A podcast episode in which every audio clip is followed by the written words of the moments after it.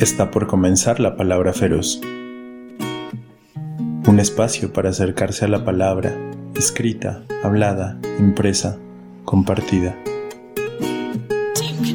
Creemos que la palabra nos acerca. Leer es conocerse.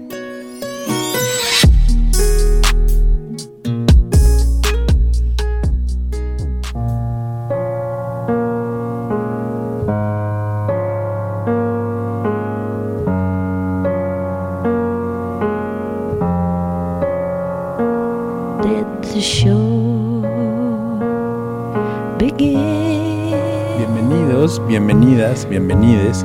Están escuchando la palabra feroz. Yo soy Mau, ustedes son ustedes. César Uribe está en los controles y estamos muy felices de estar en la cabina desde la Ciudad de México. Estamos transmitiendo y qué felicidad estar en la cabina de nuevo. Siempre es bonito volver a, a casa, a esta casa que es la cabina de Icónica Urbana.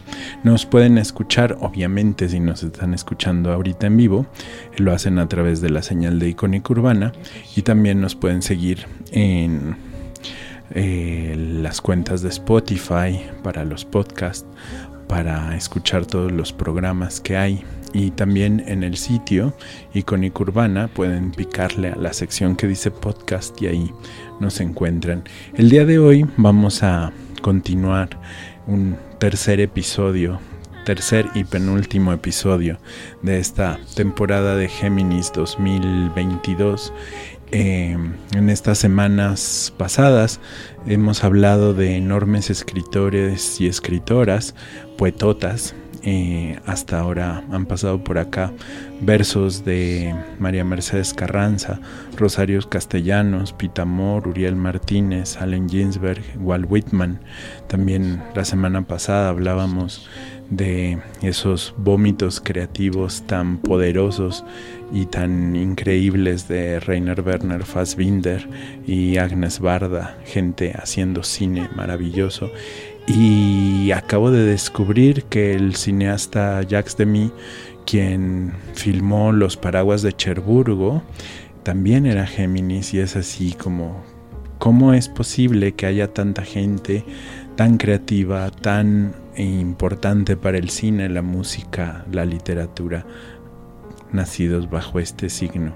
El día de hoy eh, nos detendremos con otros tres de estos personajes y la semana que viene andaremos este, cerrando con todos los pendientes que se han venido acumulando. Queremos hablar hoy de Maurice Sendak, de Fernando Pessoa y de Juan L. Ortiz, personajes multitudinarios como buenos Géminis, contradictorios, medio locos, medio fuertes, medio poderosos. Antes, pero antes, en la mañana en la perorata feroz anduve elucubrando sobre sobre cómo es posible que de pronto en una casilla, en un municipio, en una comunidad, en Oaxaca, de pronto hubiera únicamente votos para un candidato que era el candidato oficial. Y hoy en el transcurso del día he estado viendo actas de distintos... Em, de distintos municipios en Tamaulipas, donde se presenta una situación similar y donde se presenta una homogeneidad en la opinión, habiendo varios candidatos, de pronto solo uno es electo por la ciudadanía. Qué misterio, qué misterio hace que de pronto toda una población de una sección electoral vote por un solo candidato. ¿Qué hay detrás? ¿Quién está detrás? Y son cosas que debemos estarnos preguntando. ¿Nos tranquiliza que un solo candidato, aunque sea con el que simpatizamos, gane con el 100% de los votos? ¿Nos parece algo correcto? ¿Nos parece que está bien una homogenización de la política del voto? ¿O hay algo más oscuro detrás? ¿Qué hay detrás? ¿Qué promesas? ¿Qué chantajes? qué crímenes están ocultando detrás de ese voto unánime a un solo candidato. Ni en las épocas más obscuras del PRI de los sesentas, los candidatos del PRI ganaban 100% de las casillas. Vuelvo a mi punto de la perorata feroz eh, de esta mañana. Siempre aparecía un voto para Cantinflas, siempre aparecía un voto para algún actor, un voto para el mismo presidente, votos nulos, votos para la muchacha más guapa del pueblo. Y ahora no, ahora unánimemente y quien haya sido funcionario de casilla alguna vez sabe que al llenar los formatos siempre uno comete errores. La papelería electoral se mancha, se dobla, no es perfecta. Y estas imágenes que circulan en redes son hojas perfectas y limpias. Qué curioso, ¿qué hay detrás? Y eso nos preocupa y nos debería de estar ocupando como como nación y deberíamos de estar pensando en ello. La semana pasada, volviendo a la poesía, la semana pasada eh, leímos algunos poemas, como dos, eh, porque anduvimos en el bla bla bla infinito, hablando de Allen Ginsberg esto, Walt Whitman aquello, personajes curiosos y personajes curiosos que hicieron una no solo su obra literaria, sino que parte de su obra fue construir al personaje, construir a estos grandes poetas que iban a ser trascendentes. Federico García Lorca, también Géminis, quien hubiera cumplido años un 5 de junio, también pensaba en sí mismo como un poeta y también se pensaba así como una persona importante en la literatura y por eso cultivó amistades y por eso cultivó amores con personas, con escritores y editores que lo podían eh, publicar y mantener su memoria. Parte de, de estos escritores, Géminis, volcados absolutamente a su, a su figura, a su creación, a su ego también, era dejar un legado para la historia. Y tengo este un par de poemas de Allen Ginsberg que, que se quedaron ahí en el tintero. Son traducciones de Alberto Blanco.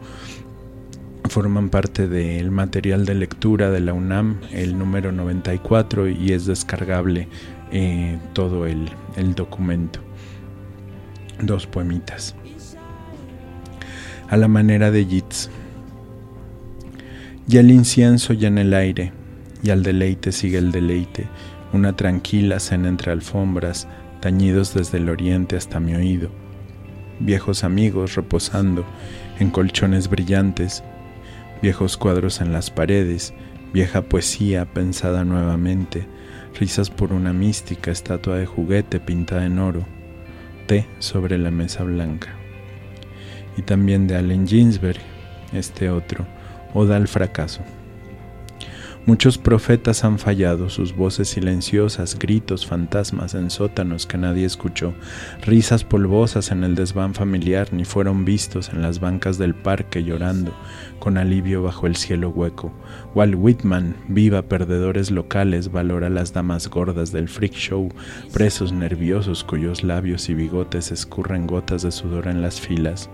Mayakovsky gritó, entonces muere, verso mío, muere como los trabajadores rango y número fusilados en Petersburgo.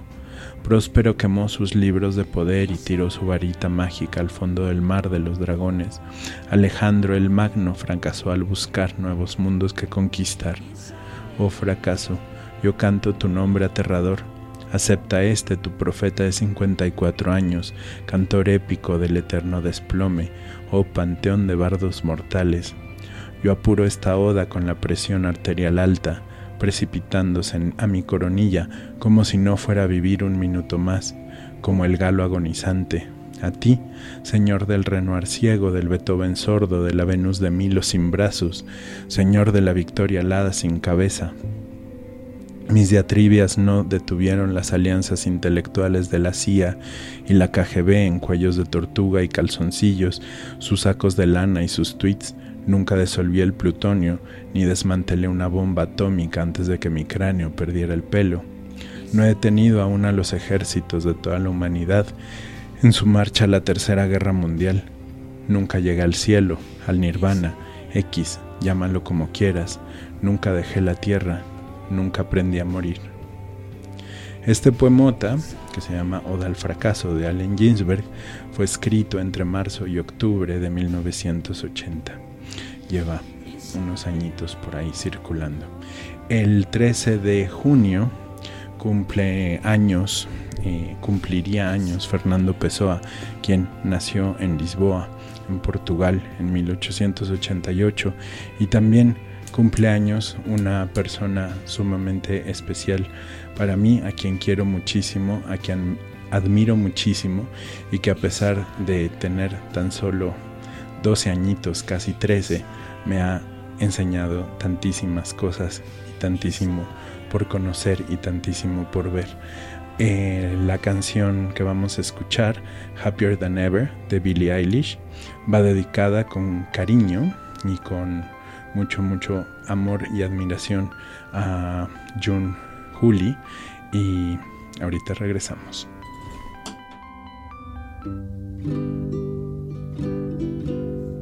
When I'm away from you, I'm happier than ever.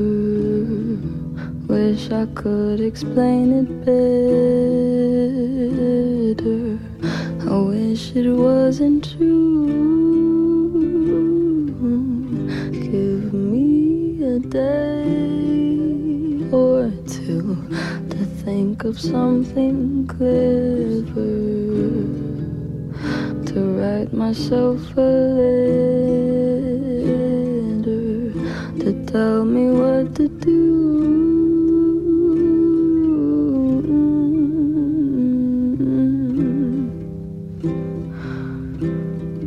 Do you read my interviews or do you skipped my avenue when you said you were passing through? Was I even on your way? I knew when I asked you to be cool about what I was telling you. You would do the opposite of what you said you'd do, and I'd end up more Say it isn't fair. You clearly weren't aware that you made me miserable.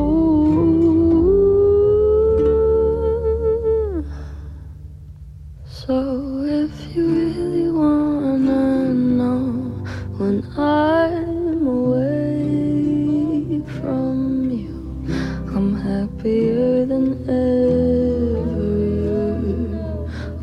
I could explain it better. I wish it wasn't true.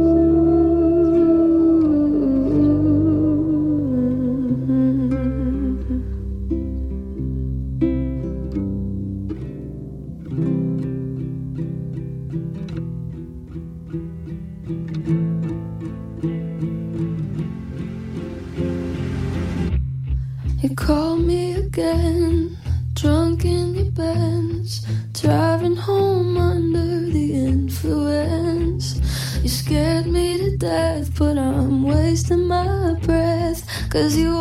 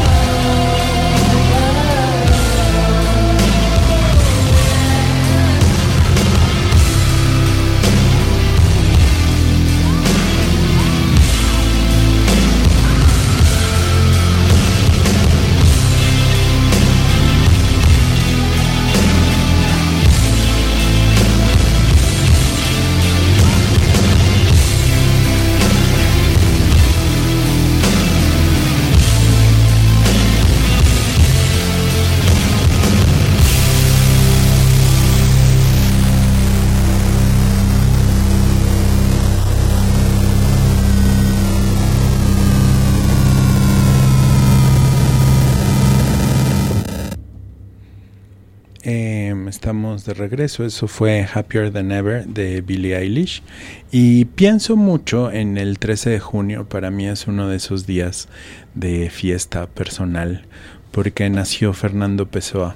Y Fernando Pessoa nació en 1888 y eso es hace muchísimo tiempo. Y ¿por qué me hace feliz que haya nacido en Portugal un hombre como Pessoa? Porque ese señor que era un burócrata y trabajaba en la administración pública de un país que ya no existe, que existe Portugal, pero ya no es un reino. Y Pessoa le tocó eso y le tocó todavía eh, la, la monarquía portuguesa y le tocó como una idea de un imperio y le tocó pensar en que para llegar de Lisboa a algún otra parte del mundo había que tomar un barco y siempre tuvo el mar frente a sí. Y pensaba mucho en las distancias y pensaba mucho en que le hubiera gustado ser un ingeniero naval y un marinero y no un burócrata que bebía vino tinto y fumaba y no comía y por eso se muere de cirrosis. Bastante joven el buen Pessoa pero este pero en todo ese tiempo ese señor que hacía en, en, las mañanas y las tardes trabajaba en una oficina y en las noches se sentaba a beber, a fumar y a escribir y tenía tanto por escribir que no le bastó contenerse a sí mismo y necesitó explotar en cuatro poetas y necesitó que su voz poética no era suficiente, que no le servía nada más ser Fernando Pessoa.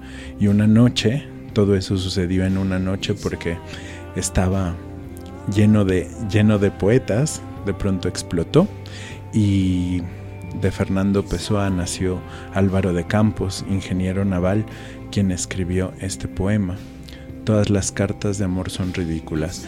Todas las cartas de amor son ridículas. No serían cartas de amor si no fuesen ridículas.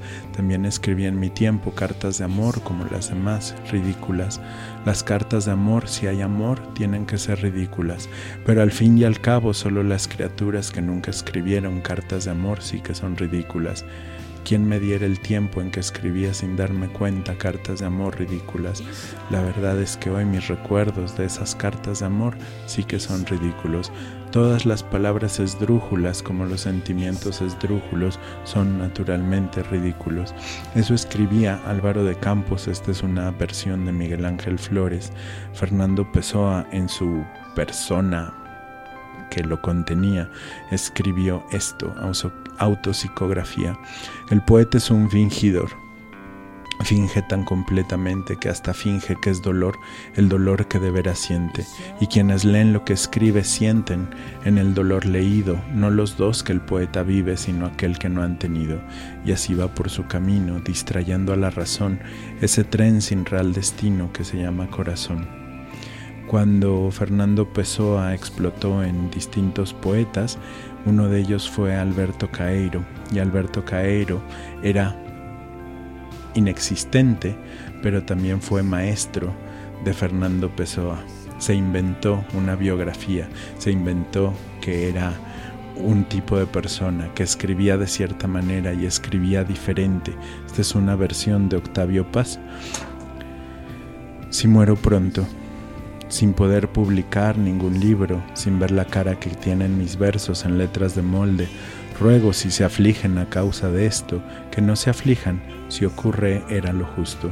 Aunque nadie imprima mis versos, si fueron bellos tendrán hermosura, y si son bellos serán publicados. Las raíces viven soterradas, pero las flores al aire libre y a la vista. Así tiene que ser y nadie ha de impedirlo. Si muero pronto, oigan esto, no fui sino un niño que jugaba, fui idólatra como el sol y el agua, una religión que solo los hombres ignoran. Fui feliz porque no pedía nada, ni nada busqué y no encontré nada, salvo que la palabra explicación no explica nada. Mi deseo fue estar al sol o bajo la lluvia, al sol cuando había sol, cuando llovía bajo la lluvia, y nunca de otro modo, sentir calor y frío y viento y no ir más lejos. Quise una vez, pensé que me amarían, no me quisieron, la única razón del desamor. Así tenía que ser. Me consolé en el sol y en la lluvia. Me senté otra vez a la puerta de mi casa. El campo, a fin de cuentas, no es tan verde para los que son amados como para los que no lo son. Sentir es distraerse. Eso escribía Alberto Caeiro antes de que les enseñara poesía Álvaro Campos y su amigo íntimo Fernando Pessoa y a su amigo y colega poeta Ricardo Reis, otro de los heterónimos de Pessoa. Cada uno de estos cuatro tuvo una obra distinta, escribían diferente, pensaban en otros temas, pero siempre estuvo la nostalgia en lo que, en lo que escribían. Y Ricardo Reis, en una versión de Ángel Crespo, escribió esto. No tengas nada en las manos, ni una memoria en el alma, que cuando un día en tus manos pongan el óvulo último, cuando las manos te abran nada se te caiga de ellas, que trono te quieren dar, que Atropos no te lo quite, que laurel que no se musite en los arbitrios de Minos, que horas que no te conviertan en la estatua en la estatura de sombra, que serás cuando de noche estés al fin del camino. Coge las flores, mas déjalas caer apenas miradas. Al sol siéntate y abdica para ser rey de ti mismo. Me parece muy importante pensar en la obra de Pessoa, en la obra de un poeta que casi no publicó en vida, que publicó mucho en vida, pero pocos sabían que era Fernando Pessoa y estaba publicando cosas con otros nombres. Estos son los cuatro heterónimos conocidos, aparte de Bernardo, Bernardo Suárez, que escribía prosa y no poesía. Eh, pero toda la obra de Pessoa se sigue descubriendo en ese baúl que dejó a su muerte, eh, lleno de, de, poesía, lleno de cosas, lleno de maravilla y de muchísima, muchísimas voces y muchísimas cosas que ese burócrata no podía hacer más que imaginándolas me parece tan bonito, por ejemplo, la relación que tenía Pessoa con Álvaro de Campos. Era su amigo íntimo, le contaba cosas a Álvaro de Campos que, a ninguna otra persona le contaba. Y me parece tan increíble que en los diarios de Pessoa haya conversaciones de Pessoa con Álvaro Campos, de le dije esto, me dijo esto otro, me contestó, cuando no existía Álvaro Campos, era él mismo. Y, y que incluso cuando termina su relación, su noviazgo con esta pobre portuguesa de nombre Ofelia, no lo hace Fernando Pessoa, sino que le escribe una carta a Ofelia Álvaro de Campos y le dice, Fernando Pessoa es una persona detestable, es un vil cobarde que no se atreve a terminar con usted de cara a cara. Y me parece tan bonito, tan increíble, tan poético y tan fuera de sí que es para celebrarse. En fin, persona este también que se tuvo que reinventar y tuvo que encontrar a varias de sus multitudes adentro fue Prince después el artista conocido como, y después fue un simbolito. Y también es Géminis, como buen Géminis, contenía multitudes adentro. Y esta canción es la canción favorita de otra de mis Géminis favoritas, que es la querida Ángela, con quien colaboramos en Bibliochisme. Y esta es la canción favorita de Prince de Ángela, no es la canción favorita de Ángela, es de que se llama When Doves Cry. Ahorita regresamos.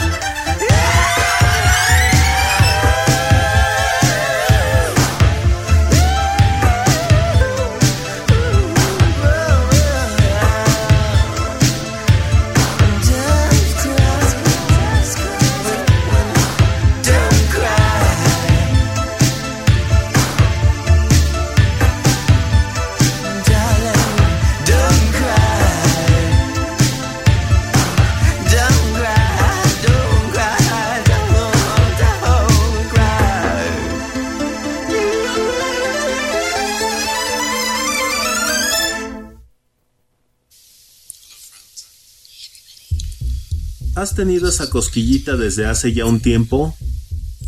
¿Tienes en mente un buen proyecto de podcast? Puede sonar aquí. Icónica Urbana. Envía tu propuesta a encudeso.gmail.com o contáctanos en redes sociales. Es más fácil de lo que crees. Modalidad presencial o remota.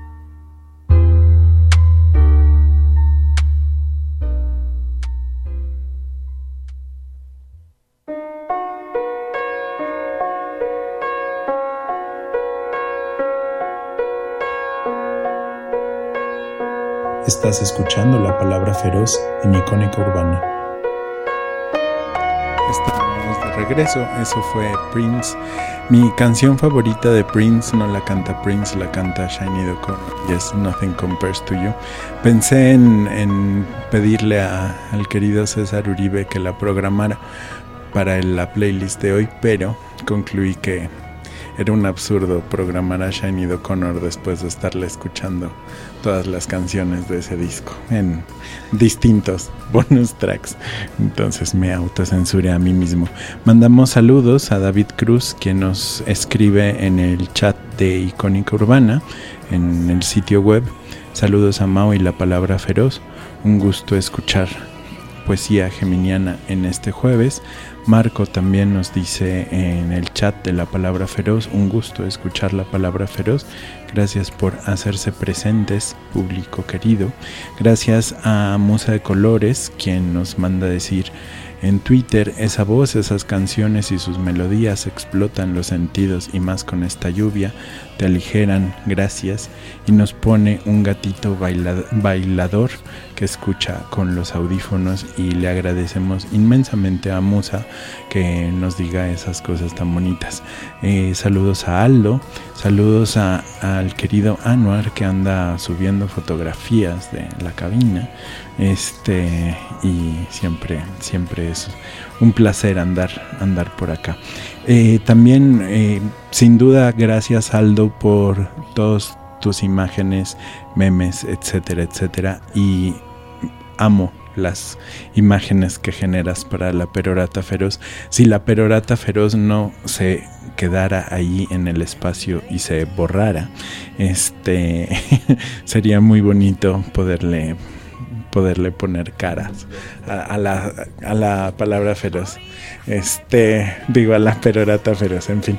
Este, aquí, aquí en cabina me dicen que alguien las tiene. Y pues bueno, ¿qué le vamos a hacer? Pensando, pensando en Fernando Pessoa y en sus personajes y demás, Em, Alberto Caeiro, maestro de ellos, escribió este y es uno de los poemas más importantes de la obra de Pessoa y es uno de los poemas más importantes de, los heterónimos y de la poesía portuguesa del siglo XX porque aquí hay mucho, mucho trabajo y muchas cosas escritas em, sobre, sobre la construcción de la poesía en lengua portuguesa. Em, se llama El guardador de rebaños. Desde la ventana más alta de mi casa, con un pañuelo blanco digo adiós a mis versos que viajan hacia la humanidad. Y no estoy alegre ni triste, ese es el destino de los versos. Los escribí y debo enseñárselos a todos porque no puedo hacer lo contrario, como la flor no puede esconder el color, ni el río ocultar que corre, ni el árbol ocultar que da frutos, He aquí que ya van lejos como si fuesen en la diligencia, y yo siento pena sin querer igual que un dolor en el cuerpo. ¿Quién sabe quién los leerá? ¿Quién sabe a qué manos irán? Flor me cogió el destino para los ojos, árbol me arrancaron los frutos para las bocas, río, el destino de mi agua era no quedarse en mí, me resigno y me siento casi alegre, casi tan alegre como quien se cansa de estar triste. Idos, idos de mí, pasa el árbol y se queda disperso por la naturaleza, se marchita la flor y su polvo dura siempre, corre el río y entra en el mar y su agua es siempre la que fue suya. Paso y me quedo, como el universo. Ese poemota lo escribe eh, Fernando Pessoa en el heterónimo Alberto Caeiro y pido una disculpa inmensa al universo y a los traductores porque no sé de quién es esta versión, ¿no? Eh, debe ser o Ángel Crespo o Miguel Ángel Flores, pero no lo sé de cierto. Una disculpa inmensa. Creo que es importantísimo también eh, hablar del traductor mencionar al traductor, a la traductora, ponerlos en las portadas, porque gracias a estas personas es que podemos tener acceso a la, a la poesía, a la literatura escrita en, otras, en otros lugares. Escribió eh, Fernando Pessoa como Fernando Pessoa, eh, le gustaba ver el mar, le gustaba ver la lluvia. Llueve en silencio, que esta lluvia es muda y no hace ruido sino con sosiego. El cielo duerme, cuando el alma es viuda de algo que ignora, el sentimiento es ciego. Llueve, de mí, de este que soy, reniego. Tan dulce es esta lluvia de escuchar, no parece de nubes que parece que no es lluvia, mas solo un susurrar que a sí mismo se olvida cuánto crece. Llueve, nada apetece, no pasa el viento, cielo, no hay que sienta, llueve lejana e indistintamente como una cosa cierta que nos mienta, como un deseo grande que nos miente, llueve, nada en mí siente. Escribió los primeros versos de Tabaquería de Fernando Pessoa, eh, de Álvaro de Campos, en realidad, dicen, no soy nada, nunca seré nada, no puedo querer ser nada. Y después, durante siete minutos, se suelta hablando, siete u ocho minutos se suelta hablando del ser de la lluvia, de lo que observa por la ventana y del hombre de la tabaquería de enfrente. En el bonus track leeremos tabaquería. Eh, pienso, pienso en otro de los grandes Géminis, uno de mis descubrimientos literarios más cercanos es Juan L. Ortiz, el argentino Juan L. Ortiz. Lo descubrí en los últimos meses, año, no sé, este, a raíz de un poema que escuché en orden de traslado. Un día, pronto voy a hacer un especial de orden de traslado porque cuánto material nos han dado esos muchachos y tanta maravilla. Pero leía yo a Juan L. y me parecía que había algo ahí muy poderoso, muy, muy poderoso en la escritura de este poeta que le gustaba escribir sus libros en un formato pequeñito, con una letra pequeñita y escribía unos poemototas. Este, y pienso que Juan L. se moriría otra vez si viera sus obras completas editadas en ese tomo de mil y pico de páginas, un ladrillo inmenso, este, pero es tan bonito que, que exista. Y Juan L. Ortiz escribió, de pronto pensé, este debe ser Géminis seguramente, y me puse a googlear y efectivamente es Géminis y su cumpleaños sería el 11 de junio. Y ahorita que regresemos de escuchar a Laurie Anderson, quien también es Géminis, descubrimiento de esta semana, la canción rara como todo lo que hace Laurie Anderson. En realidad yo quería poner O Superman, pero dura 8 minutos y pico, entonces opté por no ponerlo. Pero si tienen ustedes ganas de, de escuchar algo experimental rarito, busquen O Superman Laurie Anderson y esta canción se llama Language is a Virus from Outer Space. El lenguaje es un virus del espacio exterior y sí, sin duda, eso es. Y además, qué atinado es en estos días de junio del 2022 pensar que el lenguaje es del espacio exterior. En fin, ahorita regresan.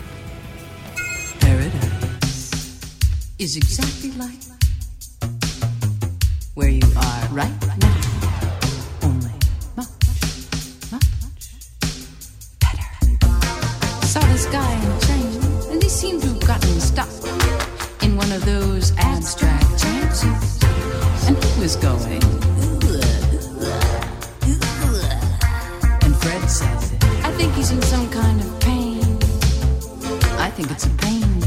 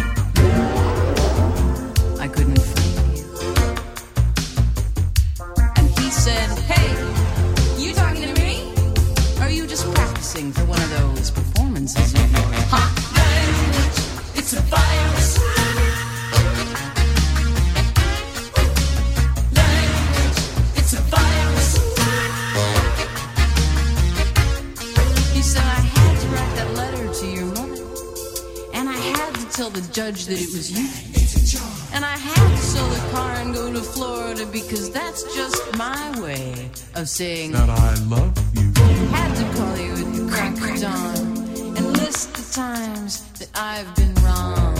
That's just my way of saying that I'm sorry. It's a job.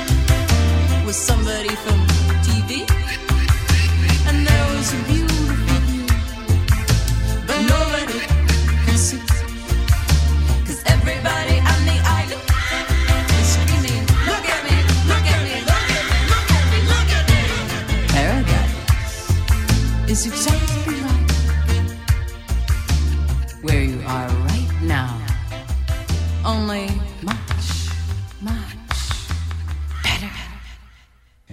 Eh, estamos de regreso. Estoy recibiendo bullying del CEO de Icónica Urbana que dice que debería de poner Arjona en este programa y no, no va a suceder.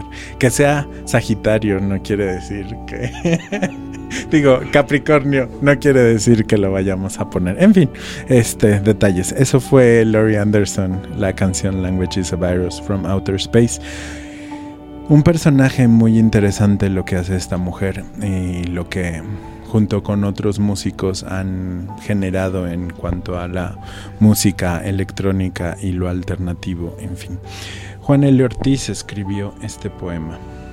Forma parte del libro forma parte del libro La rama hacia el este. Se llama Para que los hombres. Para que los hombres no tengan vergüenza de la belleza de las flores, para que las cosas sean ellas mismas, formas sensibles o profundas de la unidad o espejos de nuestro esfuerzo por penetrar el mundo, con el semblante emocionado y pasajero de nuestros sueños, o la armonía de nuestra paz en la soledad de nuestro pensamiento, para que podamos mirar y tocar sin pudor las flores, sí, todas las flores y seamos iguales a nosotros mismos en la, en- la hermandad delicada, para que las cosas no sean mercancías y se abra como una flor toda la nobleza del hombre. Iremos todos hasta nuestro extremo límite, nos perderemos en la hora del don con la sonrisa, anónima y segura de una simiente en la noche de la tierra. Juan L. Ortiz, en este mismo libro, La rama hacia el este, escribió este poema, Oh la fragancia. Oh la fragancia de los viejos jardines nocturnos en los barrios sin luz en que el tiempo se ha como fijado. Es la respiración tenue de un pasado entre sentimental y voluptuoso, flores, plantas de antes, humedad agridulce, niñez, adolescencia, mujeres, flores girando, adolescencia, en el vértigo suave del perfume, en el infinito del perfume llorando, jardines viejos en la sombra llena de adorables fantasmas bajo las estrellas del otoño, jardines profundos, jardines casi agrestes ya, casi perdidos, tiempo de lejanía, como con una palidez de diamela, medio ahogada en la noche, tiempo de flores blancas que aún respira, con qué frágil respiración en el rocío. Y yo iba hacia vosotros, camaradas, alertas en la noche, en la noche de los pueblos y en la noche del mundo, hacia los menores signos transparentes del amanecer, sobre los despojos encantadores, bodiosos, y yo iba hacia vosotros en la noche, sensible de jardines, viejos, viejos, hacia vosotros, sí, vueltos, todos vueltos hacia la luz primera de los jardines comunes, hecha de la sustancia de nuestro amor seguro. Eso escribe Juan L. Ortiz en este librito que publicó allá por los años 40, 1940. Y uno puede decir, ah, qué bonito habla de los jardines, de las fragancias, de las flores, pero también está hablando de los obreros y también está hablando de la revolución. Y muy sutilmente cuando llegó la dictadura militar argentina, censuraron la obra de Juan L. Ortiz y la desaparecieron de librerías y bibliotecas, porque ahí decía cosas de la revolución y las decía de esa manera tan Juan L. Ortiz diciendo cosas como las flores y los hombres que están acompañándome en el camino y cosas por el estilo. Un poeta poco conocido en Argentina, poco conocido fuera de Argentina, porque también se dedicó a no vivir en Buenos Aires, se dedicó a vivir en su ciudad natal, en su provincia natal, y veía eh, los, los, ríos eh, del norte de Argentina, en la provincia de Entre Ríos, y no le gustaba viajar, no le gustaba ir a Buenos Aires, no le gustaba participar en las tertulias literarias, pero sin embargo dejó eh, una escuela de poesía enormísima y escritores como Juan José Saer o como Hugo Gola, argentinos también, no podrían hacer su obra si no hubieran pasado por la poesía de Juan L., si no hubieran leído y si no se hubieran enterado de las cosas que escribía este señor. En el poemota, poemota inmenso que hemos leído acá en algún momento, y que tenemos ideas de algo que queremos hacer pero no lo hemos hecho y que algún día lo haremos, pero la tecnología y Mau no se llevan del todo bien y la madrugada son momentos difíciles también para este locutor. La Casa de los Pájaros es un poemota y es lo primero que escuché de Juan L. Ortiz. Y digo escuché porque lo escuché en el podcast de Orden de Traslado y no, no lo leí y me pareció la entrada a un mundo muy peculiar. El poema empieza con esto. Habíamos despertado a los pájaros que dormían entre las hojas de las palmeras y el crepúsculo cuando los tordos se abatían sobre el bebedero y posados sobre los bordos conversaban de qué cosas vistas en los vuelos y desde los lomos de los caballos, de qué cosas de la luz de qué cosas de las ramas, de qué cosas quizá terribles de los pastos, y el crepúsculo cuando los tordos conversaban, qué sombras intrusas y nefastas se atareaban bajo el corredor todavía rosa y encendían un escándalo blanco en la cocina. Así comienza este poema y después me salto varios versos y esto. Las tardes de pronto habían adquirido un delgado ardor espiritual, un encendimiento transparente que no era todavía tibio y que hacía casi religioso el poniente, pero ya flameaba con alguna alegría sobre el agua lila de los campos. ¿A dónde se voló ese momento del noviembre tan puro, del cielo? Flores cayeron sobre los pastos o cantaron sobre los pastos. Flores. Una mañana sobre la loma no supe a quién agradecer tanta gracia. Flores. El cielo era de un luz de pastel sobre la loma, delicadísimamente constelada. Una dulzura empezaba a fermentar en la mañana, abierta igual que una corola infinita. No fuimos más que un anhelo de canto, el verano.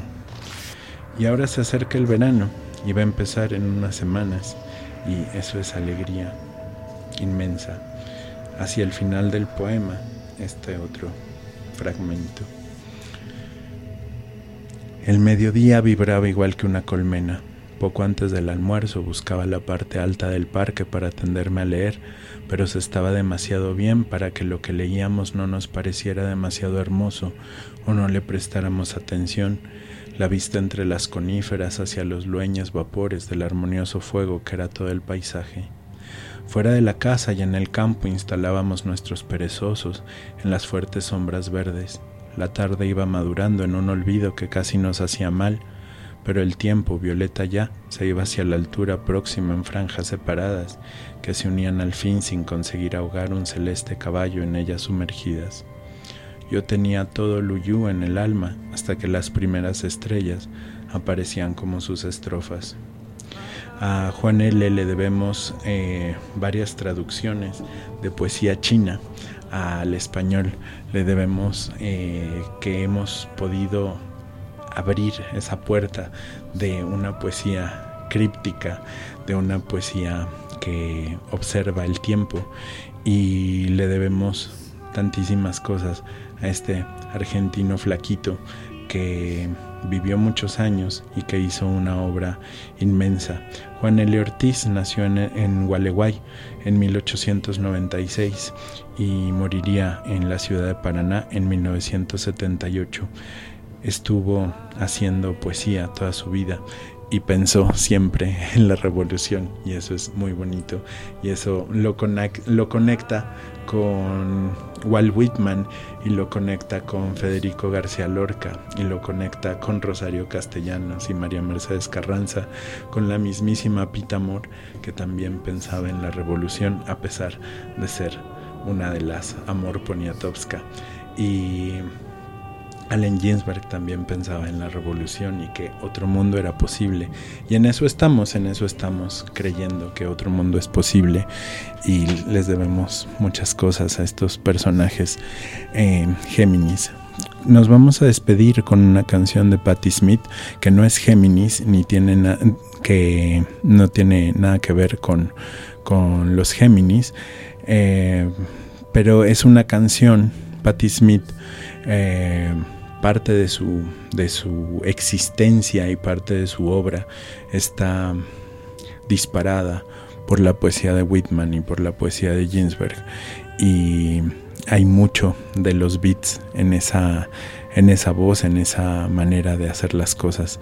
La canción se llama 1959 y em, con eso nos despedimos.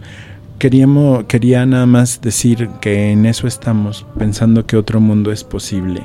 Si ustedes tienen oportunidad, tienen ganas de hacer un donativo a Icónica Urbana o a la palabra feroz que necesita comprar muchos libros, este, qué caros están los libros últimamente, este, pero si necesitan...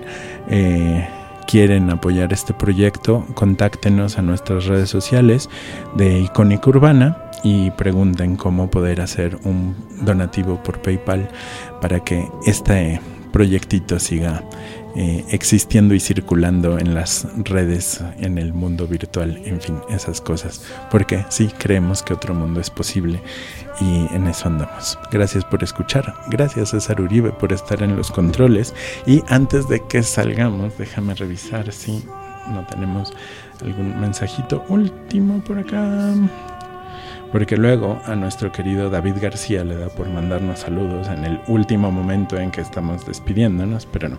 Este, todo bien, todo, todo bajo control. En fin, adiós.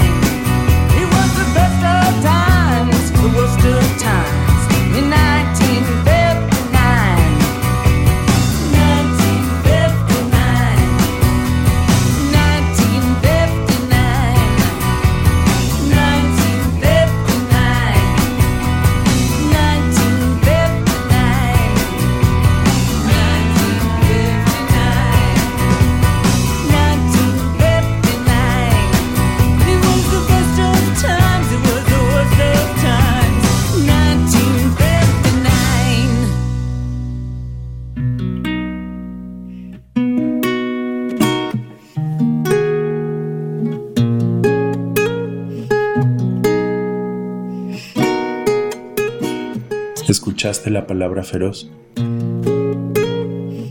Una producción de Icónica Urbana.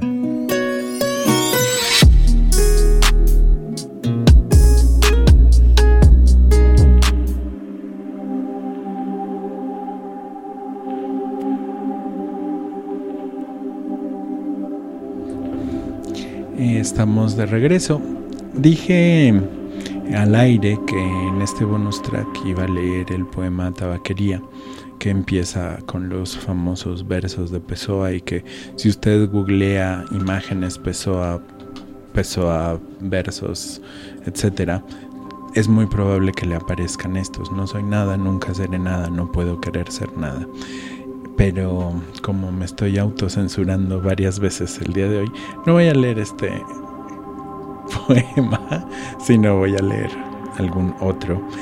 De Fernando Pessoa también en su personaje Pessoa. La canción, el poema se llama Oda y dice así: Para ser grande, sé entero, nada tuyo exageres o excluyas, sé todo en cada cosa, pon cuanto eres, en lo mínimo que hagas, por eso la luna brilla toda, en cada lago porque alta vive este, esta oda, esta oda pequeñita, es de Ricardo Reis y el poema que quería leerles de Fernando Pessoa es este otro.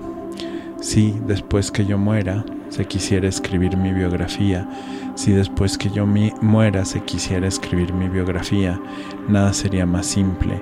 Exactamente poseo dos fechas, la de mi nacimiento y la de mi muerte. Entre una y otra todos los días me pertenecen soy fácil de describir. He vivido como un loco. He amado a las cosas sin ningún sentimentalismo. Nunca tuve un deseo que no pudiera colmar, pues nunca anduve ciego. Incluso escuchar para mí fue nada más que un complemento del ver. Comprendí que las cosas son reales y totalmente diferentes una de otra. Lo comprendí con los ojos, jamás con el pensamiento. Comprenderlo con el pensamiento hubiera sido encontrarlas todas iguales. Un día me sentí dormido como un niño, cerré los ojos y dormí, y a propósito, yo era el único poema de la naturaleza.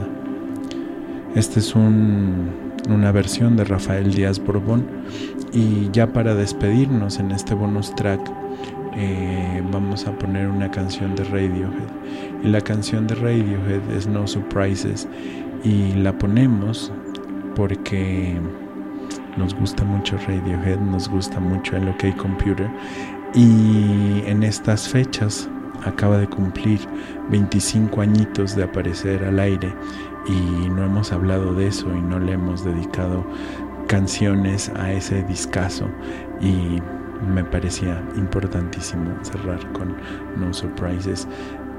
Un último poema, este es de Rosario Castellanos. Se llama Retorno. Has muerto tantas veces, nos hemos despedido en cada muelle, en cada andén de los desgarramientos, amor mío, y regresas con otra faz de flor recién abierta que no te reconozco, hasta que palpo dentro de mí la antigua cicatriz en la que deletreo arduamente tu nombre. Eso escribió Rosario Castellanos, eso fue la palabra feroz. Gracias por escuchar. Adiós.